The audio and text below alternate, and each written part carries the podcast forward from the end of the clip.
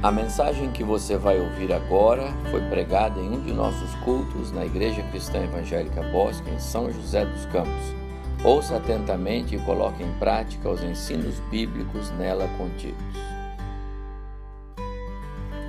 Mas agora eu queria ler apenas aqueles versos indicados de Mateus capítulo 7.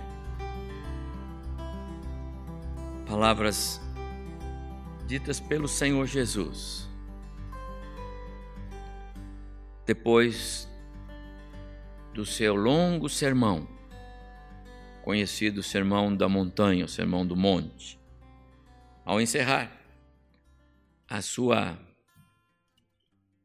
preleção, onde ele deu tantas orientações informando sobre o reino de Deus, informando sobre o plano de Deus, onde Jesus ensinou sobre a vida, Jesus ensinou como viver em obediência, como amar o próximo, como se comportar nesse mundo difícil.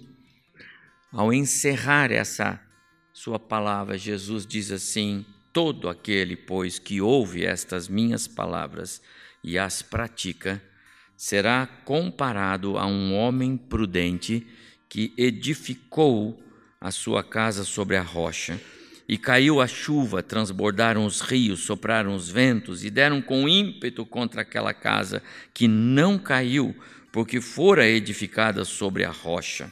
E todo aquele que ouve estas minhas palavras e não as pratica, será comparado a um homem insensato que edificou a sua casa sobre a areia, e caiu a chuva, e transbordaram os rios, sopraram os ventos, e deram com ímpeto contra aquela casa, e ela desabou, sendo grande a sua ruína. Até o verso 27, que o Senhor abençoe o nosso coração, porque queremos pensar na, naquilo que o Senhor está dizendo aqui agora. Nós não vamos considerar todo o seu sermão, mas o que falamos aqui está dentro do que ele nos ensinou no seu grande sermão. Eu quero focar agora as razões porque muitas famílias, muitos lares estão em queda livre. E, e o texto que nós estamos é, olhando para ele não não esconde a verdade. As famílias estão em queda livre, porque o que Jesus diz aqui não está sendo observado. Quero, antes de mais nada, dizer aos irmãos que não vamos considerar na nossa é, reflexão nesta manhã ah, as questões institucionais. Né? É, você sabe que a família ela tem sofrido duramente com ah, as agressões é, é, institucionais que vêm em forma de leis, de mandatos, são as decisões de governos, são as decisões tomadas pelas autoridades constituídas com poder para assim fazer. A família tem sido solapada como instituição por esses decretos e, e pela expressiva força da mídia em apoiar esses movimentos que são é, pequenos são os movimentos de minoria, mas que acabam ganhando força exatamente por isto. E aí a família tem sofrido. E como nós temos visto famílias sofrendo. E, e a causa primeira, no meu entendimento, claro, depois do pecado e a desobediência, é exatamente essa força maior das autoridades, que colaboram, que querem mesmo nos empurrar para o buraco, porque assim fazendo, a sociedade fica é, é, aleijada. Quando governos com interesses empurram uma sociedade para o buraco, é, esse governo está querendo manipular. É mais fácil você mandar e, e, e extrair benefícios de pessoas é, sem força do que de um grupo organizado e forte. O que as, as autoridades constituídas no nosso país hoje, eu vou repetir isso, o que as autoridades constituídas no nosso país hoje estão fazendo, fizeram fortemente nos últimos 12 anos e estamos sofrendo isso hoje da mesma forma, e não é um privilégio só nosso, mas o meu problema é o nosso problema é o Brasil, é exatamente este. Aleijando-nos como família, como sociedade forte, como igreja forte, porque enquanto você tem um povo aleijado e sem força de reação, é mais fácil você mandar nesse povo, explorar esse povo, dominar esse povo e, e tirar proveito desse povo. Isso é o que acontece. Só que esse, meus amados irmãos, é um problema que nós vamos lutar em oração. Nós não vamos sair por aí batendo panela, não vamos sair por aí como família cristã, é, é, fechando sinal, trânsito, ou impedindo, bloqueando rua, queimando pneu. Isso é coisa de vandalismo. Não cabe para nós. Então, contra isso, nós oramos, nos posicionamos, dizemos que nós não concordamos com isso, mostramos na Escritura, está errado. Ensinamos aos nossos filhos, mas para por aí. Mas há uma outra coisa que nós podemos fazer: tomar conhecimento do que é que é que está causando a queda livre das famílias cristãs. E então, é, agir como famílias cristãs que somos. E essa é a minha palavra nesta manhã, para a nossa edificação, para o fortalecimento nosso. Se você tem a graça de estar vivendo no meio de uma família onde a misericórdia e a graça de Deus estão funcionando e vocês estão conseguindo caminhar, amém. Levanta a mão para o céu e grita aleluia. Se você tem enfrentado problemas, então pegue esta palavra e diz: Senhor, me ajuda aqui, porque eu quero ser bem-sucedido como família cristã.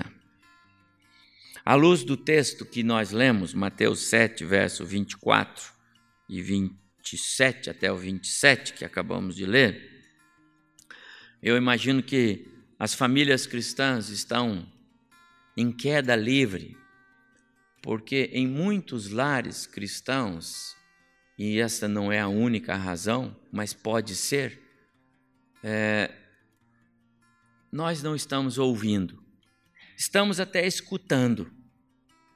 E é bem diferente alguém escutar e alguém ouvir. Jesus disse: Todo aquele, pois, que ouve, esse ouve tem a ideia de realmente trazer para si como a única verdade absoluta que deve ser observada e seguida. E eu penso que o fato de muitas famílias não ouvirem a palavra, não a terem como é sua prioridade, faz com que famílias sigam pelo instinto o melhor caminho. E é claro que ninguém quer que a sua família vá por um caminho errado. Ninguém quer isto, eu não tenho dúvida, nem os, os que não têm o temor de Deus, eles querem ir pelo caminho certo. Mas como não tem tempo para ouvir Deus escolhem eles mesmos o melhor caminho. E aí Jesus sobre isso disse que muitas pessoas estão errando por não conhecer a escritura, a palavra e nem o poder de Deus. Observa que Jesus não diz não conhecendo as escrituras ou não conhecendo o poder de Deus, que são duas coisas distintas. Jesus liga as duas numa só verdade. Ou seja, não é que vale uma ou outra, tem que valer as duas. Israel foi é disciplinado por Deus, está hoje afastado do plano de Deus neste momento, porque o plano de Deus hoje é a igreja, Deus não está trabalhando com Israel, porque Israel conhecia a Escritura, conhecia a revelação, mas eles não tinham neles nenhuma é, é, é, é intimidade com o poder de Deus.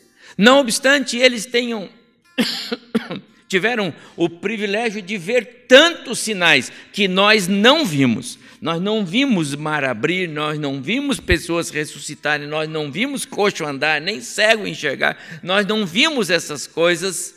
Eles viram, viram tantas coisas naquele deserto, que coisa impressionante. Nós não vimos nada daquilo.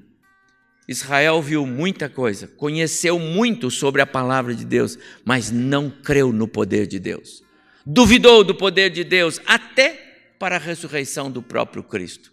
Não foi o que os discípulos falaram no caminho de Emaús? A gente esperava que fosse ele o nosso Salvador, mas sabe, já é o terceiro dia. Ele bem que falou de ressurreição, até alguém falou ali, sabe? O senhor não está sabendo? Perguntando para o próprio Jesus. Está lembrado? Os dois no caminho de Emaús não creram no poder, duvidaram do poder. Há muitas famílias hoje que não creem no poder de Deus para falar verdades aos seus filhos. Tem dificuldade de transmitir verdades bíblicas, com medo de que isso possa assustar os filhos. E eu acabei de dar um relatório de que lá na, na Coreia do Norte, os pais estão querendo que nós oremos por eles, porque eles querem falar de Cristo para os seus bebês mas isso significa que eles serão perseguidos e mortos, muito provavelmente.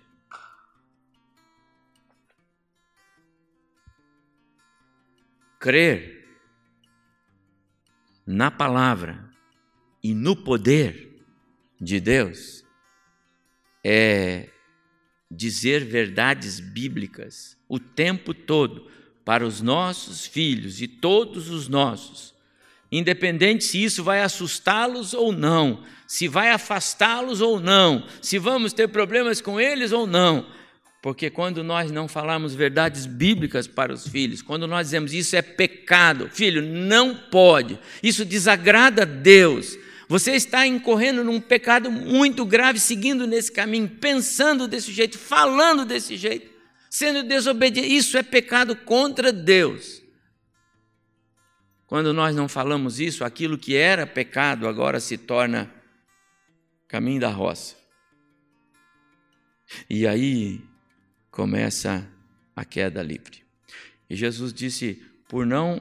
É, é, todo aquele que ouve as minhas e as pratica, além de não ouvir, ah, famílias não estão praticando. E não praticar é não viver de acordo com a palavra. Não é ensinar. Não praticar é não obedecer, não se curvar, é duvidar. Não praticar é próprio de alguém que é autossuficiente. Não preciso praticar a palavra de Deus. Eu sei como é que eu faço. E aqui, meus amados irmãos, isto é só uma introdução, porque eu quero seguir a luz de Mateus 20, 27, é, a luz da palavra de Jesus no final do Sermão do Monte, eu quero seguir com Isaías 61, 9. Como nós podemos ser reconhecidos como é, família bendita no Senhor, se há dificuldade para ouvir a palavra de Deus, se há dificuldade para praticar a palavra de Deus. E eu quero dizer muito respeitosamente que eu reconheço muito e me solidarizo e me junto em oração por você, irmão ou irmã, filho, pai ou mãe que está aqui, que não tem o privilégio que alguns de nós temos de termos toda a família já alcançada pela graça de Cristo. E eu imagino como é difícil para você pensar que o ideal de Deus é que é, a sua família fosse família bendita no Senhor. E eu quero dar uma palavra para você com muito amor, mas com muita confiança bíblica. Ore neste sentido. Você não imagina o que a oração de um crente que vai na direção de Deus pode fazer. Você não faz ideia. Você não faz ideia do que a sua oração, do que a sua causa de oração pode causar na sua família. Você não faz ideia. Hoje a China, ah, perdão, a Coreia do Norte, a China também. A China também é um exemplo disso. Esses países que eram fechados ao Evangelho, onde era proibido o Evangelho, você quer saber? Mais cresce a pregação do Evangelho lá e mais cresce o número de conversões lá do que em países livres. E sabe por quê? porque alguém está orando o tempo todo por isso. E quando nós oramos, Deus trabalha a nosso favor. Quando nós dobramos o joelho, o diabo, ele, ele se estribucha tudo. E quando você ora de joelhos e em silêncio, só você orando com o coração com Deus, aí é que o diabo fica mais inquieto ainda. Ele não sabe o que você está falando com Deus. É sério. Então eu quero dar uma palavra para você, irmão, irmã, filhos, pais, que não tem toda a família alcançada. Lute com isso. Lute em oração. Lute com Deus em oração. Ele ainda haverá de te dar esta esta alegria. Não tem dúvida disso. São promessas de Deus. Aqueles que se curvam diante dele. Todos quantos os virem, esta é a ideia. O que, está em foco aqui para nós, famílias cristãs? O que, que é que Isaías escreveu que o Senhor quis passar para nós? Você sabe que é através da família que Deus derrama bênção sobre a terra.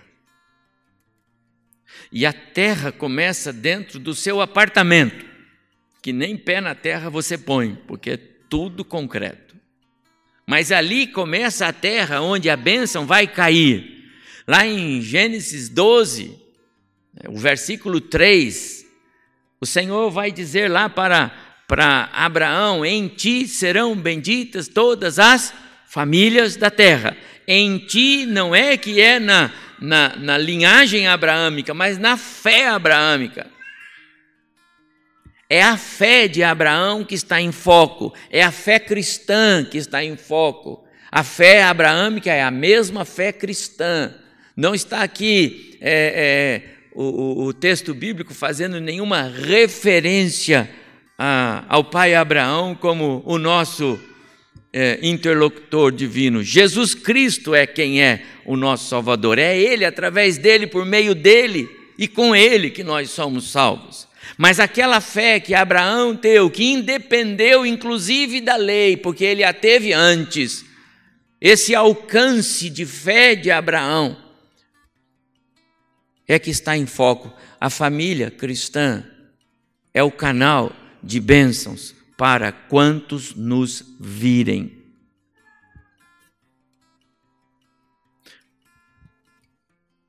A família, e através dela, Deus vai manifestar toda a sua glória e todo o seu poder. É por causa de coisas que acontecem na sua família que pessoas que vivem com você são despertados para conhecer o Deus que você serve, e por causa disso, Eles vão se aproximar desse Deus e o Espírito vai trabalhar e diz: era esse o meu propósito através da sua casa. O texto que eu coloquei de Josué é, é o texto em que os espias chegam e Raabe diz para eles: Eu já ouvi falar do Deus de vocês. Eu já ouvi falar do que ele faz, eu já ouvi falar das maravilhas, eu sei que ele é um Deus de glória, eu sei que ele é um Deus de todo poder. Eu ouvi falar isso e eu quero uma coisa: eu vou proteger vocês, mas eu quero que vocês me incluam no, no plano salvífico desse Deus. Eu quero ficar do lado de vocês.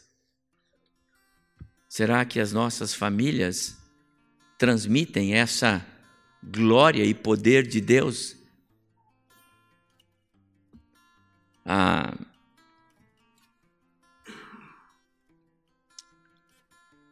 As pessoas precisam é, olhar para nós e ver em nós a fidelidade de Deus, como família. O salmista escreve: Porque o Senhor é bom, a sua misericórdia dura para sempre e a sua fidelidade de geração em geração. É a família cristã. Não quer dizer, não estou é, é, segregando pessoas individualmente, eu estou é, abrangendo de forma bem ampla o que a Escritura nos fala, é através da família. É a família que é o alvo. Deus, ele salva pessoas. Pessoas são importantes para Deus, cada indivíduo, cada um, não tem dúvida disso. Mas é a família que a, a graça de Deus enxerga, é a família que o plano de Deus enxerga, é através da família. Uma sociedade não se faz com pessoas, se faz com famílias. Uma igreja, ela é forte, ela é atuante por causa das famílias. Mas também a família revela que Deus é um Deus de propósitos. Vocês foram tirados das trevas para proclamar as virtudes daquele que fez isso por vocês. Propósitos.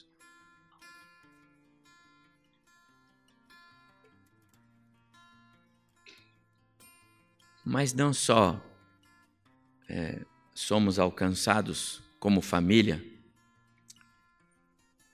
para essas manifestações. Deus também pensou na família como um lugar muito especial. Se nós lermos Gênesis capítulo 1, verso 28, ou melhor, é, 1, 28, nós vamos encontrar ali que Deus preparou a família para ser o lugar onde é, a população da terra vai crescer. E alguns são especialistas nisso, né? Meu pai, por exemplo, contribuiu com sete filhos. Alguns aqui com mais, né? Tem irmãos para todo lado. Gênesis 1, 28, sede fecundos, multiplicai, enchei a terra, povoai, dominai sobre toda a terra. Isso é a ordem de Deus. Gênesis 2, 18, Deus disse: Não é bom que o homem esteja só, vamos fazer uma esposa, vamos fazer uma família. Mas eu ainda quero pensar que o lar não é só um lugar para é, o homem ter companheiro, a mulher ter companheiro, não é só o lugar para é, é, é a procriação, mas tem razões no plano de Deus. E eu pergunto: será que o nosso lar é assim? Paulo, quando escreve aos Coríntios, ele fala da excelência do amor.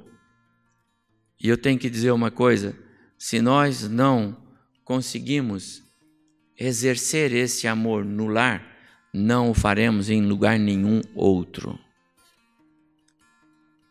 1 Coríntios 13, você conhece uma das porções mais preciosas da Escritura sobre o tema do amor de Deus.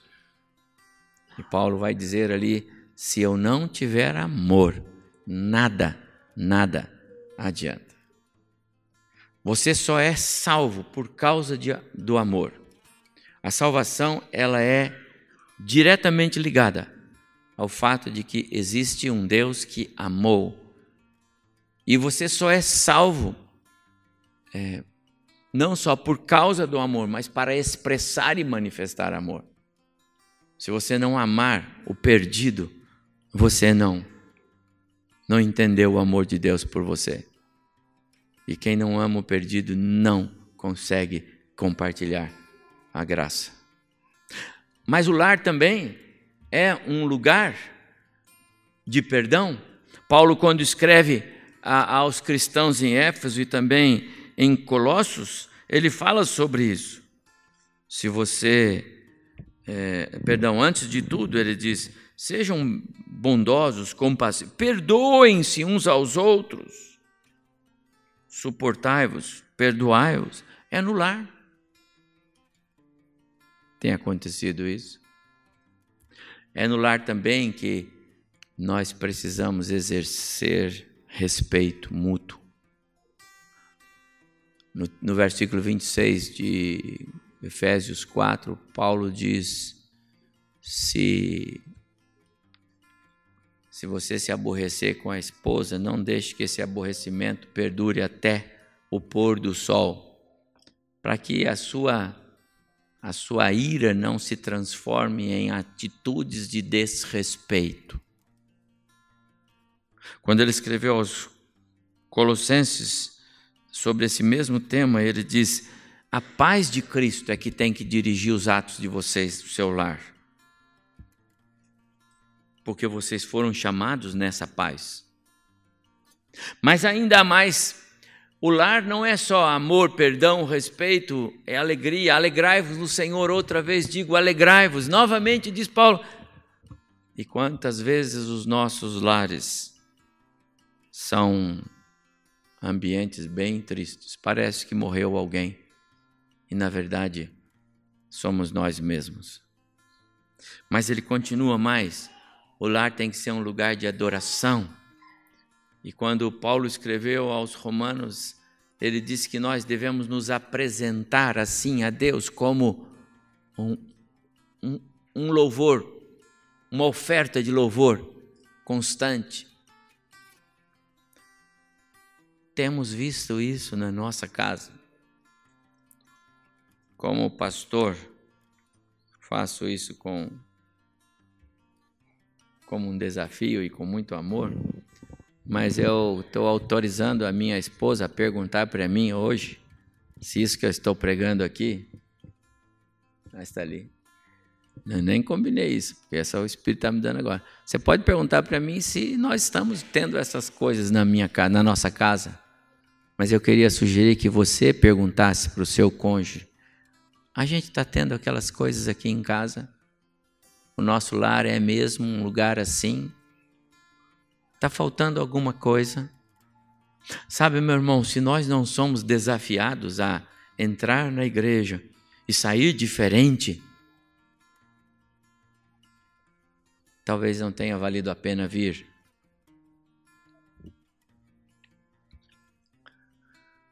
E sobre isso, o nosso Criador, o Criador da família, ele nos dá algumas instruções. Primeiro, ele diz ouça o que o Espírito diz. João fala que o Espírito já veio, ele já está em nós, ele já atua. Então você não tem desculpa para não ouvir a voz do Espírito.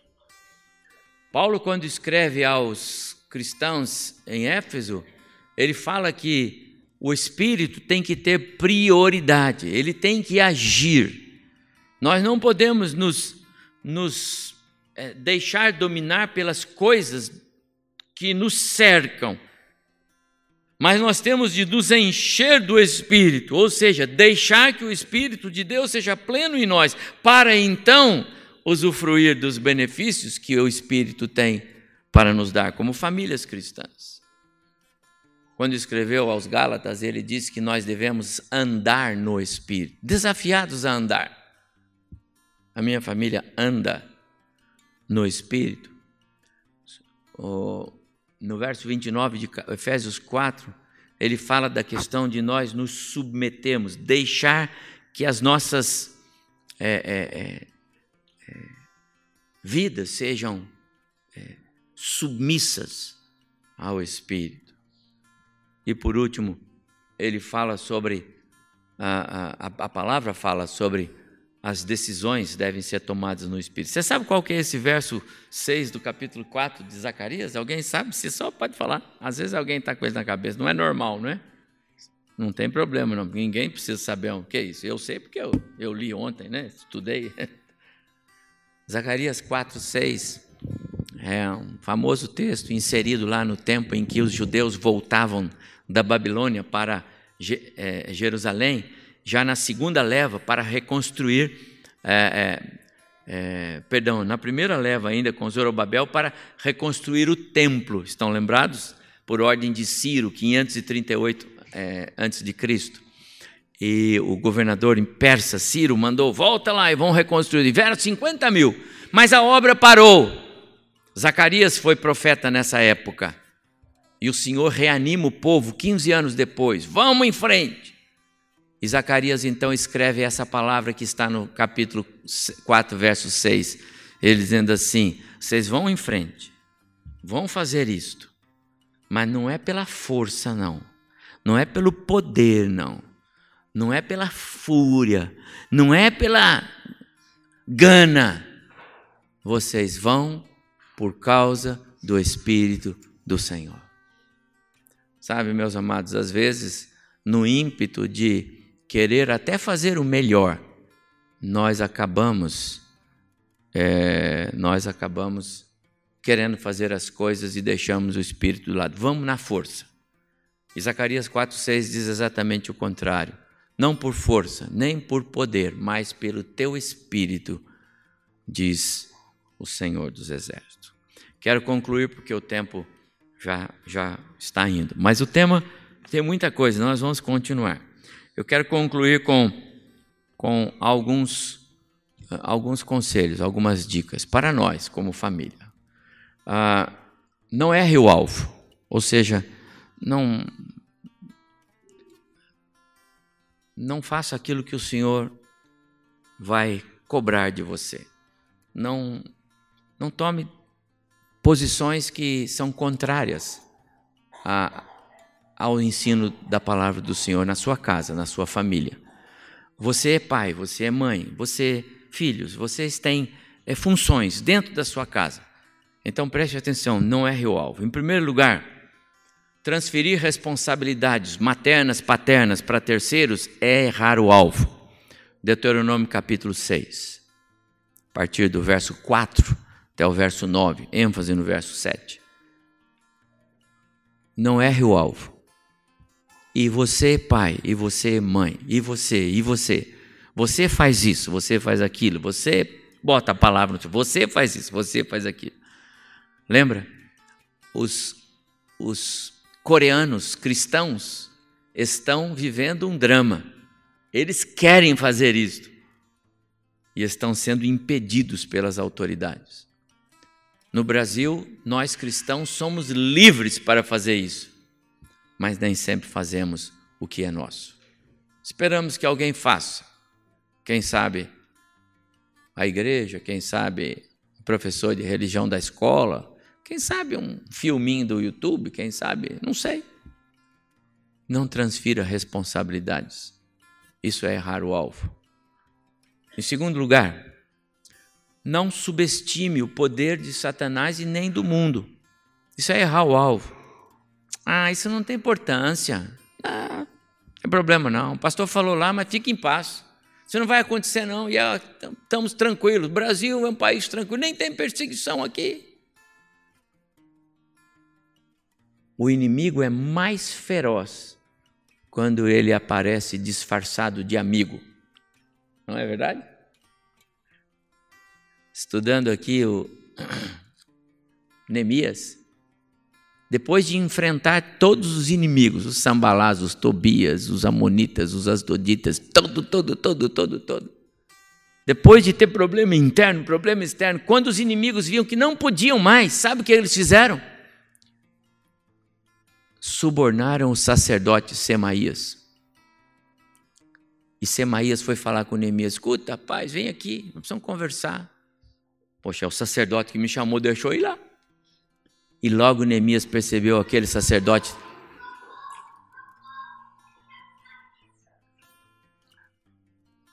Tá tudo bem, a mãe já está lá. Aquele aquele sacerdote estava disfarçado. Era o inimigo. Tá tudo bem com a criança, não tem problema.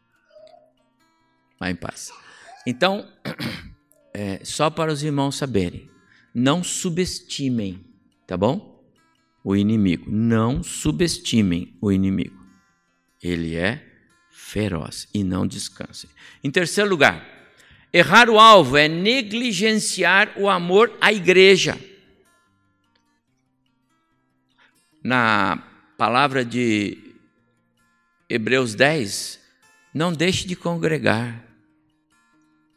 Às vezes nós, pais, não estamos dando muito valor para isto. Mas nós somos maduros, né? A gente sabe vir quando a gente quer, quando a gente não quer. A gente pelo menos acha que sabe. Os nossos filhos não sabem. Eles criam hábitos. Eles acostumam com coisas. E amanhã você pode ter uma grande tristeza. Porque você vai ouvir do seu filho assim: por que você quer me insistir comigo agora para ir? Antes você não fazia questão? Antes você ficava em casa domingo? Por que você quer insistir comigo agora? Eu também não quero ir. E quantos pais hoje lutam, e eu dou o ombro para vocês, para orar e para lutar junto. Mas quantos pais lutam hoje porque os filhos não querem vir na igreja? E não se esqueça que um dia você fez a mesma coisa. Então, não erre o alvo. Não erre o alvo. Tem passado por dificuldades, adversidades, lutas, aflições. Percebe que é, muitas delas são fruto de um passo errado, porque são. Algumas não. Nem tudo que Jó sofreu era fruto do seu pecado. As agonias de Paulo como evangelista não eram fruto de seu pecado. Provações também acontecem e nós precisamos saber disso. Mas às vezes as nossas angústias são fruto de coisas que nós poderíamos ter evitado. O que eu quero dizer com esta última frase é: não deixe de extrair lições. Você ainda tem uma vida pela frente. Você tem um outro filho. Você tem um outro caminho. Você ainda tem algo que você pode lutar para não perder. Sabe o que diz Provérbios 29? Quem é repreendido muitas vezes e teima em não se corrigir, cairá de repente na desgraça e não poderá escapar. Amados irmãos, que o Senhor nos abençoe como famílias. Eu sou pastor meu papel é entender o que Deus fala comigo e dizer para você: cuidado, o inimigo é feroz.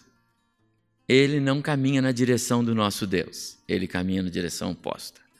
Se Deus quer abençoar a família, ele quer destruir. Se Deus quer construir, ele quer desconstruir. Se Deus quer ver o nosso sucesso, ele quer ver o nosso fracasso. Se Deus quer nos encher de alegria e riso, Ele quer nos ver chorando. Porque é onde Ele vai chorar no inferno. Ao Senhor nosso Deus toda glória, honra, louvor. Como famílias cristãs, lutamos este mês para sermos famílias benditas no Senhor. Vamos terminar falando Isaías 61, 9, eu posso colocar aqui para você falar comigo sem chance de errar. Vamos falar?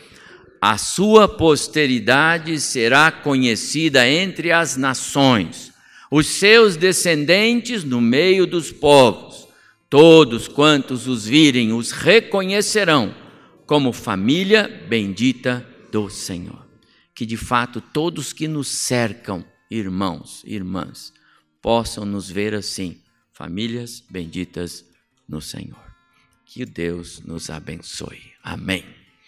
Quero orar, encerrando o nosso culto, só avisar, por favor, hoje, presbíteros, 15 para 6. Eu quero convidar vocês para 15 minutos mais cedo. A partir das 6 teremos um tempo muito especial é, no nosso encontro de hoje, então eu preciso uns minutos antes para prepararmos isso. Está bem? 15 para 6, reunião do Conselho de Presbíteros. À noite, nosso culto é ceia e o foco é a família, mais uma vez. A família cristã no centro do culto cristão. Vamos orar? Pai, obrigado por esta hora da manhã, pela tua palavra tão rica, desafiadora. Obrigado, Deus, porque encontramos aqui o alimento para nós, para os nossos. Quero orar a Deus pedindo graça, misericórdia. Quantos de nós aqui, irmãos queridos, irmãs queridas, gostariam tanto de ver a plenitude da tua graça em nossos lares? Reconhecemos, ó Deus, que o Senhor é um Deus de propósitos, de planos, mas também sabemos que o Senhor é um Deus de todo poder. E nós queremos descansar nesse todo poder seguros de que o Senhor haverá de nos dar vitória. Oro muito pelos lares que estão atravessando as dificuldades hoje.